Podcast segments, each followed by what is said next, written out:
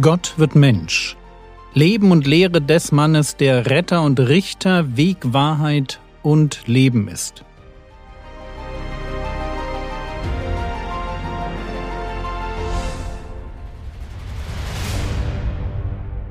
Episode 60 Johannes der Täufer Teil 2 Wir sind gestern beim Dienst von Johannes dem Täufer angekommen. Er ist der Täufer, im Gegensatz zu Johannes dem Apostel. Er ist der Täufer, weil er Menschen getauft hat. Erst hat er gepredigt und dann hat er sie im Jordan getauft. Und bei einer Taufe wird jemand ein- bzw. untergetaucht.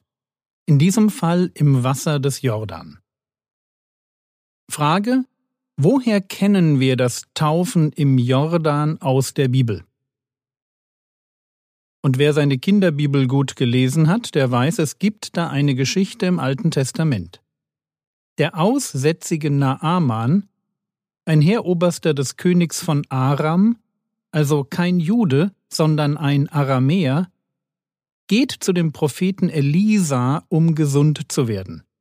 Aber Elisa redet nicht einmal mit ihm, sondern schickt nur einen Boten.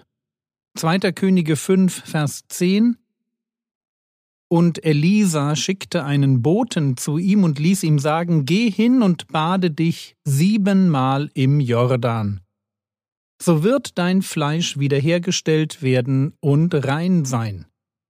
Naaman ist anfänglich nicht sonderlich begeistert, aber seine Diener überzeugen ihn davon, dass es doch nichts schaden könne, genau das auszuprobieren, was Elisa ihm vorgeschlagen hat. Und so lesen wir in 2. Könige 5, Vers 14. Da stieg er hinab und tauchte im Jordan siebenmal unter nach dem Wort des Mannes Gottes. Da wurde sein Fleisch wieder wie das Fleisch eines kleinen Jungen und er wurde rein. Naaman erlebt die Heilung. Und natürlich führt das auch geistlich bei ihm zu einer Erneuerung. Siehe doch, ich habe erkannt, dass es keinen Gott auf der ganzen Erde gibt, als nur in Israel. Das ist, was er sagt. Er nimmt dann sogar Erde aus Israel mit, um, so jedenfalls meine Einschätzung, darauf dem Gott Israels einen Altar zu bauen. Naaman kommt also als aussätziger Heide und er verlässt den Jordan gereinigt und als Gläubiger. Er kommt als Sünder und geht, als Anbeter Gottes. Was für eine Geschichte. Und was für ein Bild auf das, was am Jordan Jahrhunderte später durch Johannes den Täufer geschieht. Menschen kommen, werden durch seine Predigt aufgerüttelt, sehen sich im Licht von Gottes Wort, begreifen, dass sie Sünder sind und tun Buße. Und so wie Naaman sich von seinem Aussatz reinigen lässt, und ihr erinnert euch daran, dass Aussatz einen Menschen unrein machte. Er durfte nicht am Gottesdienst teilnehmen. Da war eine Trennung zwischen dem Aussätzigen und Gott. So wie Naaman seine Unreinheit abwaschen lässt. So tun das jetzt die Juden. Auf dieselbe Weise, indem sie im Jordan untertauchen und ihre neu gewonnene Loyalität zu ihrem Gott bekennen. Rein werden vor Gott, einen Neuanfang wagen. Darum geht es bei der Taufe des Johannes. Aber ist das schon alles? Und wir werden uns dieser Frage nähern, indem wir eine andere Frage beantworten. Wie ist das Verhältnis der Taufe des Johannes zu der Taufe, die später von den Jüngern Jesu durchgeführt wird? Die Jünger bekommen ja auch von Jesus die Aufforderung, Täufer zu werden.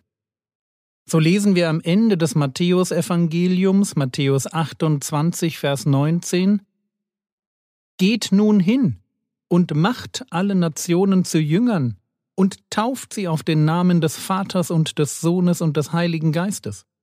Das ist Teil der Verantwortung, die der Herr Jesus seinen Aposteln überträgt.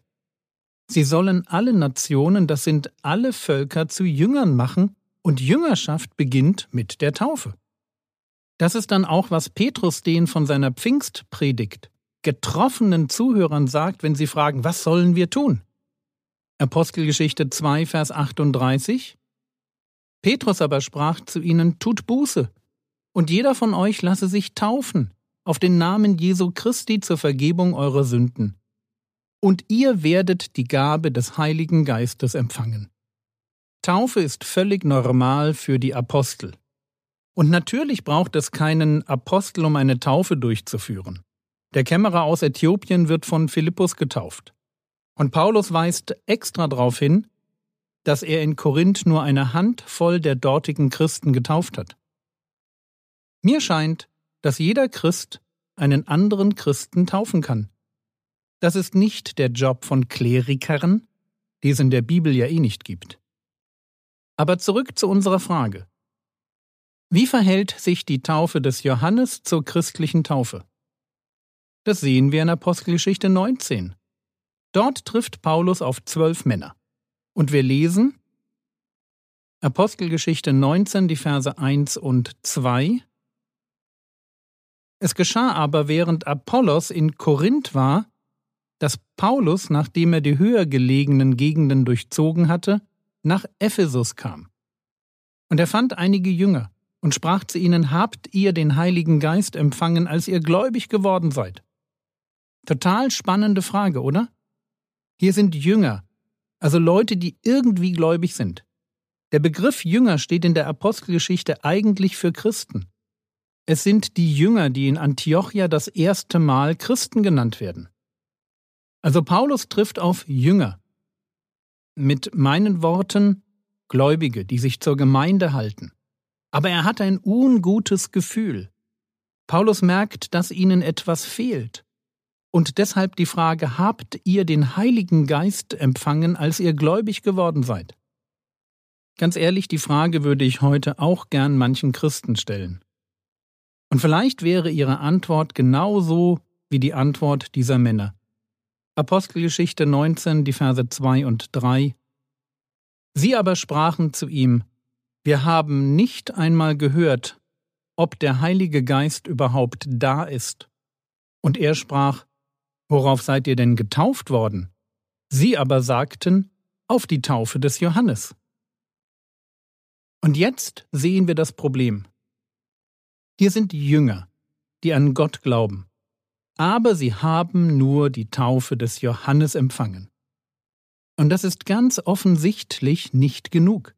Denn Paulus erklärt ihnen, Apostelgeschichte 19, die Verse 4 bis 6, Paulus aber sprach, Johannes hat mit der Taufe der Buße getauft, indem er dem Volk sagte, dass sie an den glauben sollten, der nach ihm komme. Das ist an Jesus. Als sie es aber gehört hatten, ließen sie sich auf den Namen des Herrn Jesus taufen.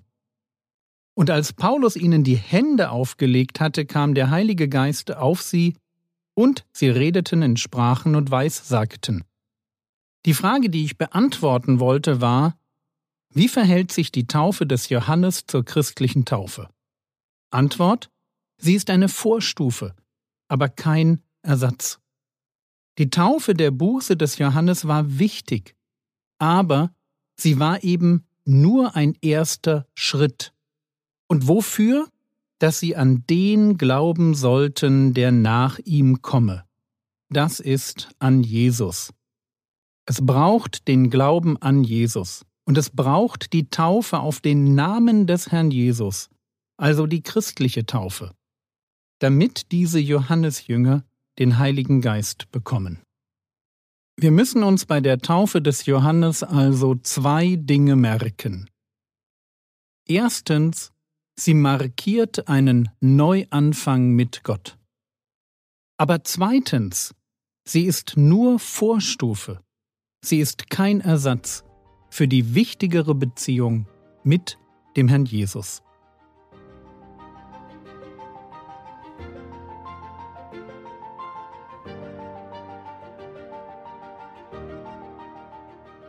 Was könntest du jetzt tun? Denk doch einmal darüber nach, wie sich ein Jude gefühlt haben mag, als ihm klar wurde, dass er als Zeichen der Buße dasselbe tun musste wie der Heide Naaman. das war's für heute.